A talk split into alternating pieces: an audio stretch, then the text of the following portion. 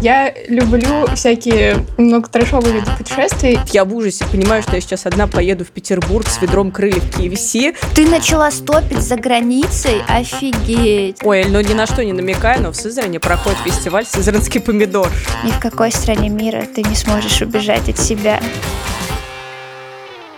Всем привет! Это подкаст «Женщины и все», который делает команда издания «Горящая изба». Мы рассказываем про все, что может быть интересно женщинам, а теперь еще и делаем подкаст. Я Эля Винокурова, шеф-редактор «Горящей избы». Вместе со мной главный редактор Таня Никитина. Всем привет! И редактор «Роста» Полина Накрайникова. Привет-привет! Я сейчас отправилась в мини-путешествие из Вологды в Ярославль на концерт комика Саши Долгополова. Ну и вообще у меня скоро отпуск. И вот такое походное настроение вдохновило меня поговорить про путешествия. Ну и главный вопрос, э, как вообще изменилась эта сторона вашей жизни до и после пандемии? Давайте начну я, потому что моя жизнь э, на самом деле не сильно изменилась, потому что я не особенная путешественница. Точнее, наверное, особенная, потому что а, все мои путешествия ограничиваются одной поездкой в Турцию и одной в украинский Крым, э, когда я была студенткой. И все. Больше я никуда не езжу, разве что иногда путешествую по России, но чаще по работе, чем просто вот потому, что мне не сидится дома. Полина, а можешь рассказать, с чем это связано? С тем, что я никуда не езжу? Да даже ну, не а тебе знаю. не нравится? Тебе просто не нравится? Да нет, нравится. Ну,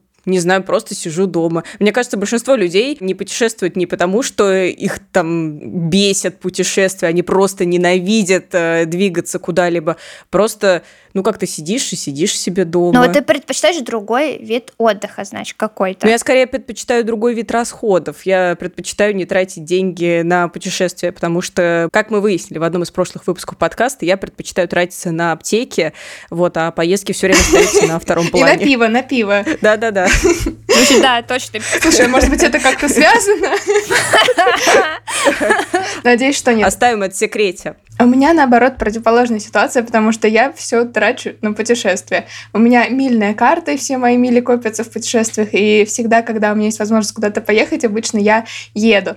И на самом деле, уже отвечая на вопрос про пандемию, я даже уже забыла о том, что мы э, все в такой ситуации не можем путешествовать, потому что последний год мы всегда находили какие-то способы и много куда на самом деле съездили, несмотря на то, что это просто стало немного сложнее. Вот, но я вспомнила, что в самом начале пандемии э, эта ситуация нам подпортила легендарную идею встретиться со всеми коллегами с нашей прошлой работы, где мы с Элей вместе работали в редакции Мела. Нас всех раскидал по разным городам и странам, и мы полгода собирались устроить легендарную встречу в Чехии, и никто никуда не поехал. Да, причем кажется, что ты как раз не вспомнила, потому что, по-моему, вы отделались малой кровью, потому что еще тогда никто не успел купить билеты, кроме нас с, еще с моей коллегой. Мы купили билеты, и потом вот это все началось, и там пришлось их как-то возвращать, в общем, и все это отменять. Да, если рассказывать про меня и про мои истории с путешествиями, на самом деле я больше отношусь к Полине, чем к Тане. Я совершенно не так много путешествовала, и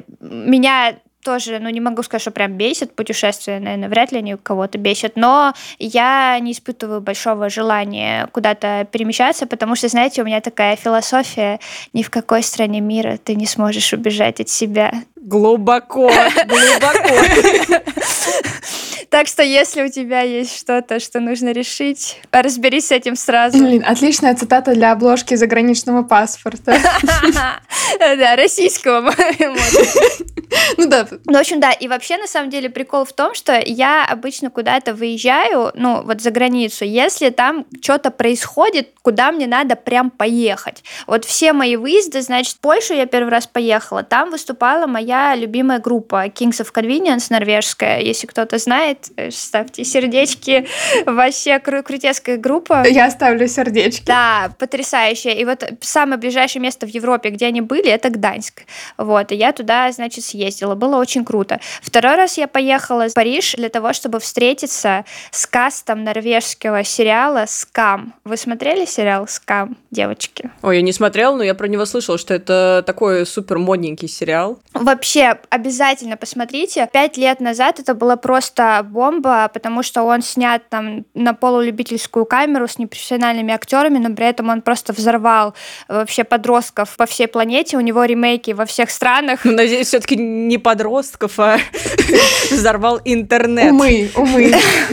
Взорвал умы подростков, да, хорошая ремарка, точно. А то меня можно было не так понять. Ну, в общем, и э, когда я узнала о том, что вот норвежский каст, самый оригинальный, он будет в Париже на фанатской встрече, я такая, все, надо поехать. А, кстати, в третий раз я ездила в Германию на запись подкаста, на, на live э, запись подкаста э, Welcome to Night Vale. Знаете, есть такой про вымышленный город Night Vale, в котором есть радиостанция, в которой происходят разные странные вещи. Тоже очень советую. Здесь необходим звук сверчков от меня и Тани. Ну, в общем, вот так просто я бы не поехала, наверное. Вот такие у меня дела с поездками. Как интересная история путешествий, которая причем рассказывает про путешествия не так уж много, но очень много про тебя, Эль, и про твои необычные увлечения. Да уж. Ладно, Полина, какое у тебя было самое необычное путешествие? Ой, мое самое необычное путешествие, наверное, случилось в школьные годы. В старших классах э, я и мои друзья играли в «Что, где, когда». Это было наше гигантское хобби, и турниры «Что, где, когда» часто проходили в разных городах России, и тогда мы э, довольно частенько путешествовали в такие города, как, например, Уфа или Великие Луки. И однажды мы с нашей командой интеллектуалов ехали в Уфу, а для нас, чтобы вы понимали, любая поездка была огромным праздником, потому что мы все вместе, всей бандой едем в какое-то путешествие, и, может быть, мы даже можем купить банку пива, пока никто не увидит, ну и там здорово оторваться. Так вот, и мы предвкушали бомбезный отдых, но мы даже не знали, насколько бомбезным он выйдет на самом деле, потому что мы случайно встретили в тамбуре поезда нашу учительницу, которая сопровождала нас в шубе, и говорим, а вы куда, мы же еще не доехали до Уфы. Да у меня родственники живут под Уфой, сказала она, и вышла из поезда. И мы поехали в Уфу вообще одни, ну, представляете, десятиклассников, которых выпустили в другой город, полностью одних. И, конечно, мы жестко отожгли. Это было самое веселое путешествие в другом городе на свете, потому что мы были такие юные, такие веселые, и, главное, без учительских глаз. У меня, конечно, до сих пор много вопросов к той учительнице, как она нас так спокойно оставила, но это было очень весело, и это было классное путешествие, исследование города, самих себя и своих э, возможностей. А вы с ней потом как-то встретились? Да, на обратном пути она снова села в поезд и вернулась вместе с нами. Все было хорошо. Эль, как было у тебя? Как, какая из трех поездок э, самая запоминающаяся или была еще какая-нибудь? Да, ну, э, эти все поездки, конечно, были очень классными, но у меня была одна тоже поездка, внутренний туризм, так сказать, который тоже у меня отложился в памяти. Э, совершенно обычно, казалось бы, поездка. Мы с моими однокурсниками как-то вот в золотую московскую осень решили поехать погулять в Подмосковье. А, вот, а там у нас один человек из нашей компании, он был таким самым отбитым, ну, в хорошем смысле этого слова. И, например, вот, да, ну, у нас условно были деньги там на проезд на электричке, чтобы куда-то поехать. Он говорит, ребята, давайте зайцами, ну что, ты не был настоящим подмосквичом, если ты не ехал зайцами на электричке. И мы вот так вот начали бегать. Было довольно увлекательно. Нас один раз чуть не поймали, но все закончилось хорошо. Вот. Но потом мы заплатили, кажется, на обратном пути за проезд все-таки. Так что не ругайтесь. Ну, это какая-то неправильная преступница, да? Да. Я просто не хочу, чтобы ко мне пришла полиция потом через столько лет взимать меня этот штраф. Ну так вот, потом оказалось, что мы э, недалеко от заброшенного лагеря сказка в Подмосковье, может, тоже кто-то про него слышал. Это там такой, ну, заброшенный пионерский лагерь, в котором какие-то интересные скульптуры на зданиях, типа какие-то морские животные, в общем, все такое, знаете, как э, в сериале «Пищеблок», может, что-то похожее, атмосфера. Короче, мы хотели туда посталкерить пойти, но у нас ничего не получилось, потому что как только мы туда пришли, там оказался хозяин, ну, э этого лагеря, который уже устал от таких людей, как мы, которые туда фоткаться приходят, и он нас очень начал грубо выгонять. Ну, мы выгнались оттуда, и потом надо было как-то добраться до электрички вроде обратной. Мы какой-то из моментов этого мини-путешествия поймали э, попутку, чтобы доехать до куда-то автостопом. И все бы ничего, если бы у водителя на переднем сиденье не было биты. И мы немножко, он был как бы дружелюбным, и все было как бы неплохо, но вот эта вот деталь, она немножечко, ну... Добавила вот перчинки в поездку. Добавила перчинки в поездку, да, да. И вот видите, через столько лет я вспоминаю не Париж, а Подмосковье, пионерский лагерь «Сказка». Таня, а как у тебя? Ой, Эль, ты знаешь, я тоже вспоминаю Париж, но у меня эта история, кажется, не менее трешовая, чем твоя.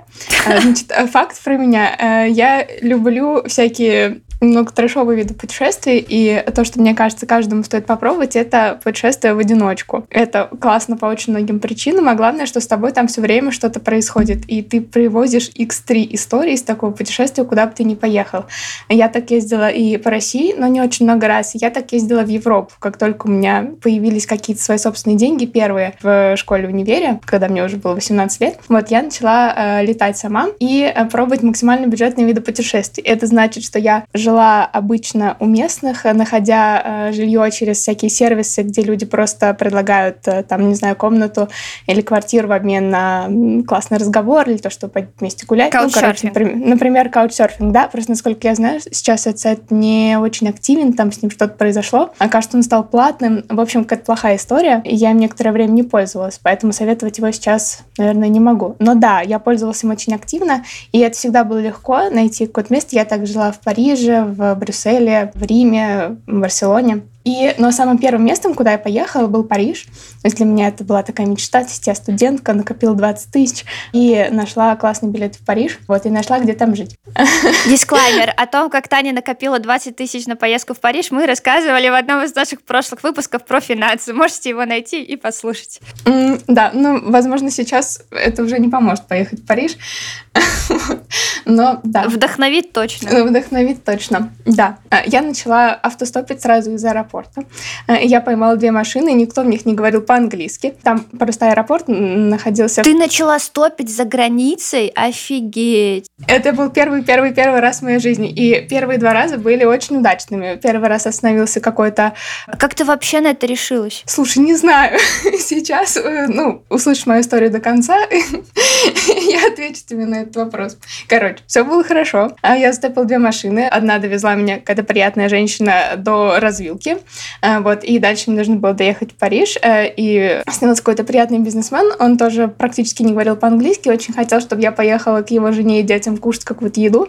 А, вот, но я отказался, поэтому он все-таки довез меня до города. Я села в метро и вышла на своей станции, которая называлась э, Сен-Дени. Я думала, когда я поехала в Париж, Сен-Дени, ну, как бы аббатство Сен-Дени все же знают. Это, наверное, парк очень зеленый и красивая часть Парижа. Я думала, что я еду в какой-то рай. Вот, но я вышла, а там, ну, знаете, вот ну, как на вокзале. В общем, там очень страшно. Я выхожу, вокруг везде продают лакост за 5 долларов, какие-то золотые часы. Э, очень много, ну, такая рыночная атмосфера, много приезжих. И совершенно непонятно, куда идти. Я очень сильно испугалась, что я буду жить где-то в этом районе, э, и насколько это безопасно. Но оказалось, что Арми чувак, который меня хостил, был очень приятным. Он жил в единственном доме с охраной в этом районе. Ого. Правда, в магазине под домом, где я покупала мороженое, как казалось, потом продавали наркотики, а мороженое было лишь прикрытием для этого. Вот, но на Жесть. самом деле как бы история не в этом. И жила я в Сен-Дени своем очень хорошо. Реми сказал мне не ходить просто вечером и встречал меня от метро, если я возвращалась поздно. Вот я жила там 4 дня. Это было классно. Он показал мне Париж. Он нарисовал в те дни, когда он работал, он отправлял меня по маршруту, который мы с ним вместе составляли дом. Он рассказывал мне, что лучше посмотреть, как пройти. И это было очень полезно. Я бы сама такой маршрут не составила. Вот, а потом я решила уехать. Я подумала, я уже суперопытная. Я два раза ездила автостопом, э, и я жила по каучсерфингу, поеду автостопом в соседний город, в Амьен. Вот, мы сделали мне картонку, как в кино. Я написала не маркером Амьен. А, и э, около этого Сен-Дени, который на окраине, э, вышла, в общем, на дорогу по направлению к Амьену в шортах. Э, вот, и стою я там на этой дороге, и останавливается машина. Мне 19, я очень бодрая. Э, вот. Э, и, значит, я говорю, едете в Амьен? Чувак кивает такой, типа, да. Вот. Э, я сажусь в машину, такая, класс. Вот. И мы едем дальше, и я начинаю с ним разговаривать. Я понимаю, что он не очень хорошо говорит на английском. Вот. Я такая, ну, едете в Амьен? Он такой, а это где? Я говорю, ну, так, ну, это город, значит, вот. Он такой, сейчас я посмотрю на карте. А смотрит на карте. Ой, говорит, это далеко. Мне нужно сначала домой. А я говорю, нет, тогда высадите меня, я поймаю другую машину. Он говорит, нет, поехали домой. Я такая, что? Я такая, пожалуйста, останови. Он такой, нет. Вот, и разворачивает э, свою машину, вот, и едет домой. А, а я не могу выйти, потому что дверь заблокирована, и тут мне стало очень Жесть. страшно. Это, конечно, была середина дня. Ну, надо сказать, что, э, как э, позже я уже узнала, потому что мы чуть-чуть все-таки поговорили, этот водитель был из Марокко, то есть он приехал сюда работать. Вот, но у меня как бы не было никаких предубеждений, или, по крайней мере, ну, я старалась очень жить согласно этим принципам, поэтому меня это никак не остановило. Вот, и он привез меня туда, где он живет. И, в общем, как мне кажется, у него не было изначально никакого злого умысла, но он просто не знал, что со мной делать. И само как бы, возникновение девушки в шортах на дороге, которая готова сесть в машину и куда-то поехать, у него, э, видимо, э, вызвало ну, какое-то желание как-то это использовать, потому что он э, был не супер настойчивым, но при этом он э, не хотел меня отпускать, он не пускал меня из машины, он завез меня прямо в закрытый двор, э, вот, и там сказал, что мы сейчас поедем, только надо подождать, пока у него телефон, вот, и пока мы ждали, что телефон зарядится, я совершенно не знала, что делать, сидела в охапку со своими вещами, вот, и мы пытались вести какой-то разговор, а он начинал подсаживаться ближе, вот, но в конце он просто спросил, не хочу ли я, типа, заняться сексом, я сказала нет, вот, но он никуда не отсел, поэтому я просто встала и, и побежала. Потому что, ну, меня как-то очень сильно сковали чувство приличия, чувство незнания города, я вообще не знала, где я нахожусь.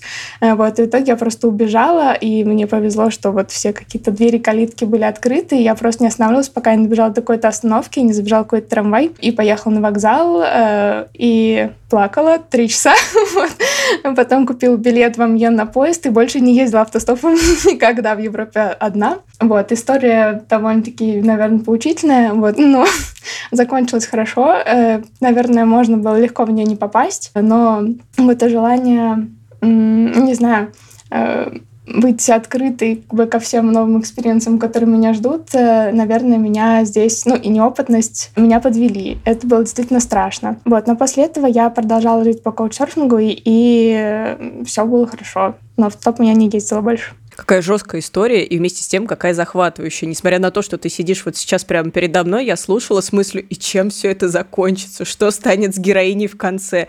И я очень рада, что все закончилось, ну, довольно хорошо для тебя.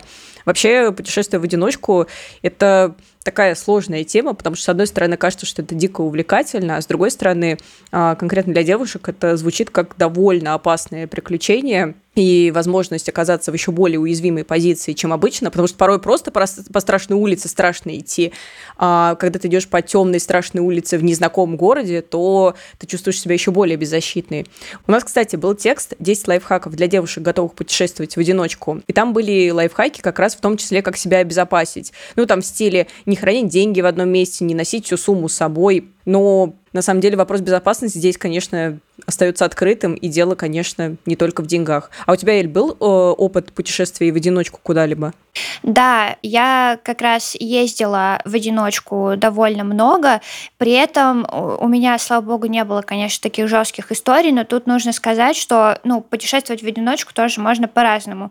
Ну, ты можешь в стиле просто один купить билет на самолет, один приехать в гостиницу, не ходить в темное время суток, и тогда, в принципе, это ок, и вопрос к тебе как к одиночнику только в том, а почему ты одна, почему ты не с подругой или не с парнем, это же не круто. Знаете, ну, есть некоторые люди, которые, ну, или, может, даже их много, которые, например, не любят ходить одни в кино или в театры, ну, типа, это неприлично или там что-то такое. А вот, например, старшее поколение, я, ну, слышала такие слова от них. Я совершенно спокойно могу это делать, никаких э, не испытываю при этом э, неудобств. Вот. Но, конечно, да, когда ты в одиночку едешь куда-то за границу, и ты там в не очень безопасном месте, может, оказываешься, это, это ставит тебя в уязвимое положение. В том же Париже я вот, когда туда прилетела, очень сильно стрессанула, потому что я прилетела туда в пятницу вечером после работы, очень сильно уставшая.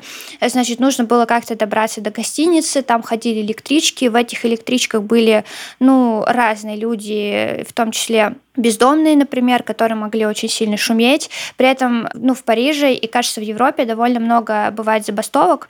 Там не работает транспорт или работает периодически. И вот э, я столкнулась с тем, что я пошла на электричку, а они стоят, и, не, и непонятно, когда пойдут. И там все на французском при этом объявляют, совершенно непонятно, что происходит. Я там кое-как у кого-то выяснила, что там как-то она пойдет. Окей, мы поехали. Очень уже поздно было, там 12 час ночи, наверное или 11 электричка едет без остановок. Я вот тоже уже напряглась, потому что я, по-моему, выходила не на конечной. Я уже вся такая просто дрожу, сижу, не понимаю, что происходит. Э, хочу, чтобы это все побыстрее закончилось.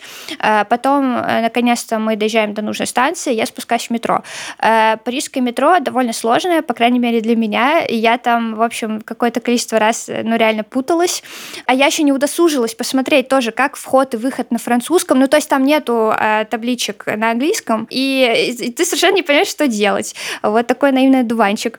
Ну, в общем, с горем по парам я доехала до нужной станции, выхожу из перехода и такая, хопа, утыкаюсь в собор Парижской Богоматери. Я такая, опа! Кстати, тоже такое было, он там очень неожиданно стоит. Да, после всего пережитого я такая стою, ничего себе, ну, да, наверное, это стоило того. А потом я повернула, там, ну, там надо было перейти дорогу, и, в общем, там оказалось, что там в это время стоят женщины, оказывающие сексуальные услуги, соответственно, и мужчины там рядом, ну, терлись, которые, в общем, хотели ими воспользоваться, и ко мне несколько раз подходили, вот за то время, пока я недолго шла до отеля, ко мне подходили какие-то мужчины, что-то там пытались какой-то разговор заводить, и я такая опять, все быстрее, в отель пришла, ну и потом нормально, и потом я просто не выходила в темное время суток, и все было хорошо, вот.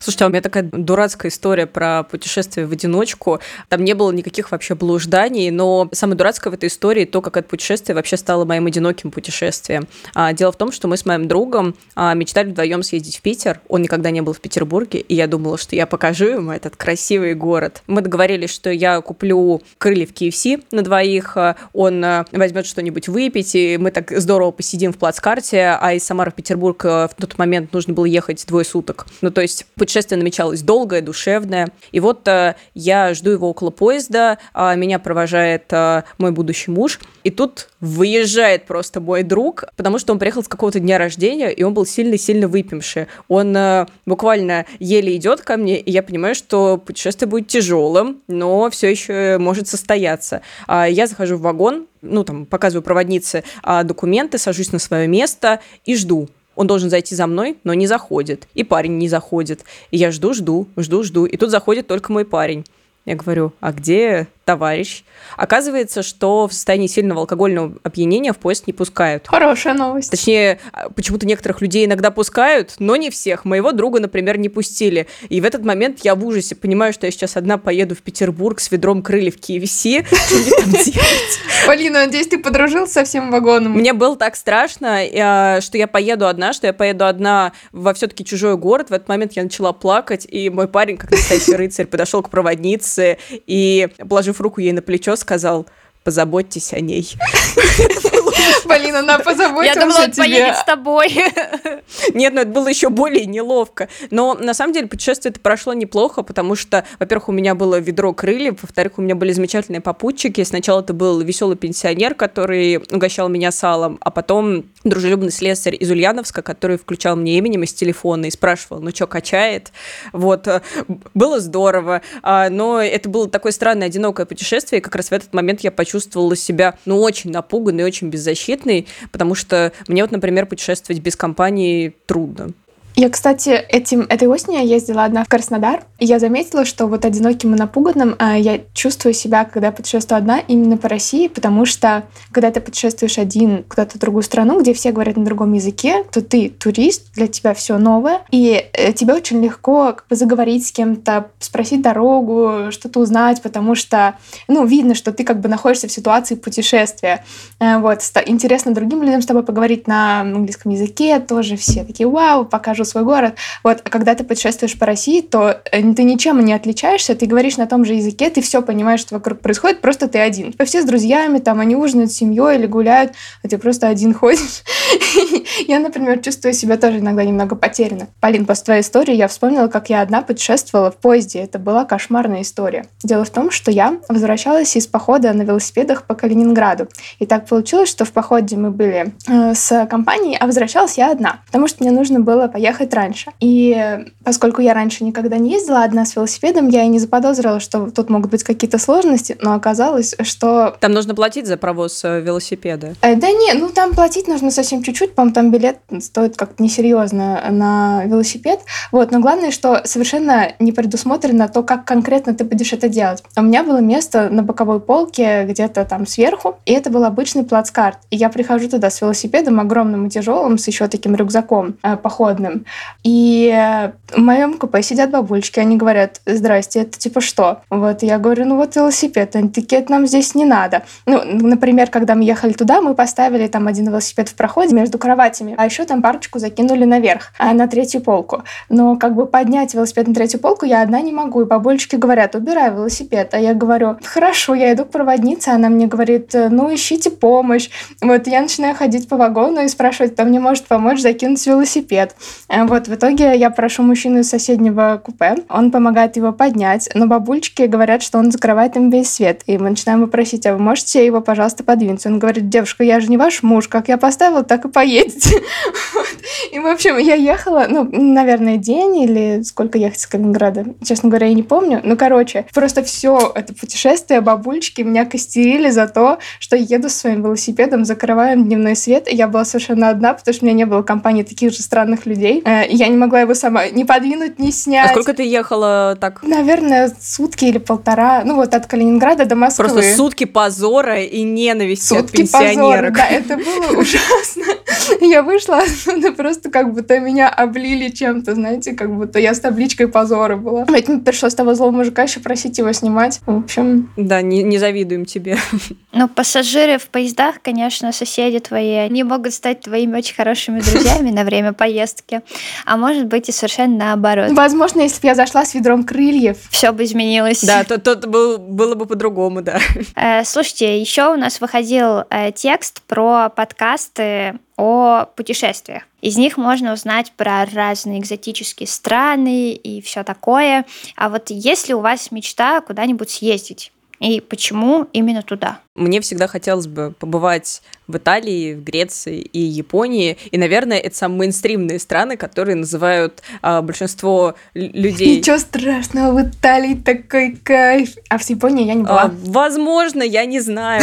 А, я хотела бы когда-нибудь это увидеть своими глазами. Это причем мои мечты еще ну, с какого-то далекого детства, потому что мне всегда хотелось вот посмотреть на красивую природу и при этом поесть вкусную еду. И эти страны кажутся мне как раз подходящими для путешествия. Но кажется, в ближайшее время все мои путешествия ограничиваются маршрутом Москва-Самара, потому что, когда у меня появляются минутки отдыха, то я, конечно, хочу провести их со своими друзьями и семьей, и езжу не в новый город, а в свой родной город.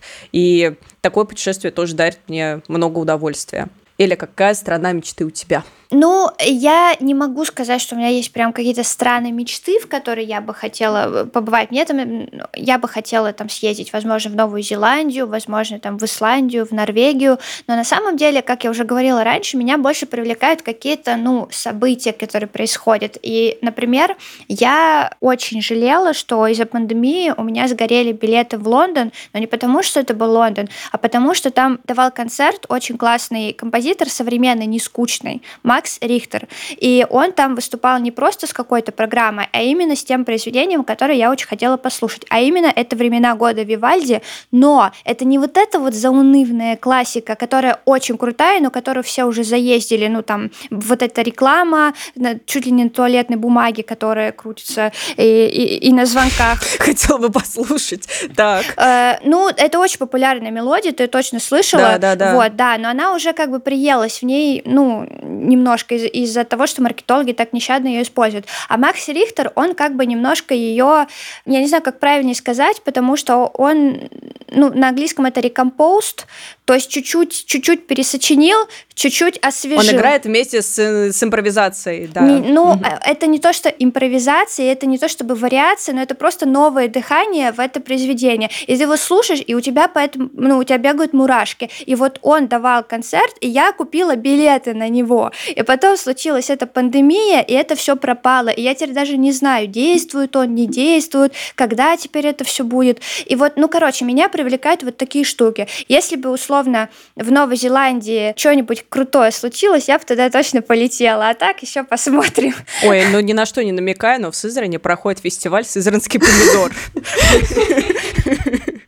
Там маринованные или свежие. Ой, какие только нет. Возможно, заинтересует. Возможно, все возможно, да. Таня, что у тебя? Да мне кажется, Таня, ты везде была. Тебе вообще осталась какая-то страна, о которой ты мечтаешь, и какое-то место? Да ну ладно. На самом деле, я недавно исполнила свою мечту. Мне очень давно с друзьями, ну не очень давно, это три года назад, были в Исландии. Это совершенно не похоже на все страны, где я была до этого, и это просто невероятно. И там как бы все есть. Там и ледник тебе, и вулкан, и дымящиеся озера, и ледяные озера, и все в один день. Э, мне понравилось очень. Мы вот ездили на три недели, и это длилось как будто целый год, потому что каждый день э, с нами происходило что-то невероятное. Из того, где я еще не была, но хотела побывать, это, например, Индия и также мне бы очень хотелось поехать в Америку. И я не имею в виду не только страну, но и в целом материк, потому что для меня, ну это как раньше мне Исландия казалась чем-то недостижимым и супердалеким, вот, но после того, как мы туда съездили, оказалось, что это можно. И теперь мне хочется еще как-то дальше расширить свои горизонты, потому что мне так сложно представить, что там на другом по конце Земли. И мне очень интересно. Я еще к Америке плюсану в том смысле, что, ну, например, вот к тому же Нью-Йорку. Тебе хочется оказаться везде, как, как в своих любимых любимых сериальчиках да, и фильмах. много фильмов и сериалов снимается именно в этом городе. Казалось бы, там просто дома, дома и такси. Да, мне кажется, все россияне более-менее себе представляют, ну, типа, что происходит в Нью-Йорке, если бы они там оказались, они бы такие, а что, не удивились, тут центральный парк, тут за углом, там что-то какой-то магазин, типа, все круто было бы. Но реально, поэтому я бы тоже хотела э, съездить в Нью-Йорк. Ну что ж, Надеюсь, что все, кто любит путешествовать, через какое-то время смогут свободно это делать. Ну а те, кто не любит, у нас с вами горы непросмотренных видосов на ютубе. Тоже не пропадем. А я напоминаю, что все тексты, которые мы упоминали, будут доступны в описании выпуска. Если вам есть что рассказать по теме выпуска, оставляйте свои комментарии в соцсетях. Также подписывайтесь на нас, ставьте лайки и слушайте на всех популярных платформах. Кстати, еще у нас есть подкаст «Горящая изба», в котором мы даем советы на самые разные темы. От того, как сделать ремонт самостоятельно, до комплиментов, которые могут испортить свидание. На него тоже можно подписаться, если вам интересно. Всем пока! Пока-пока! Пока! -пока. пока.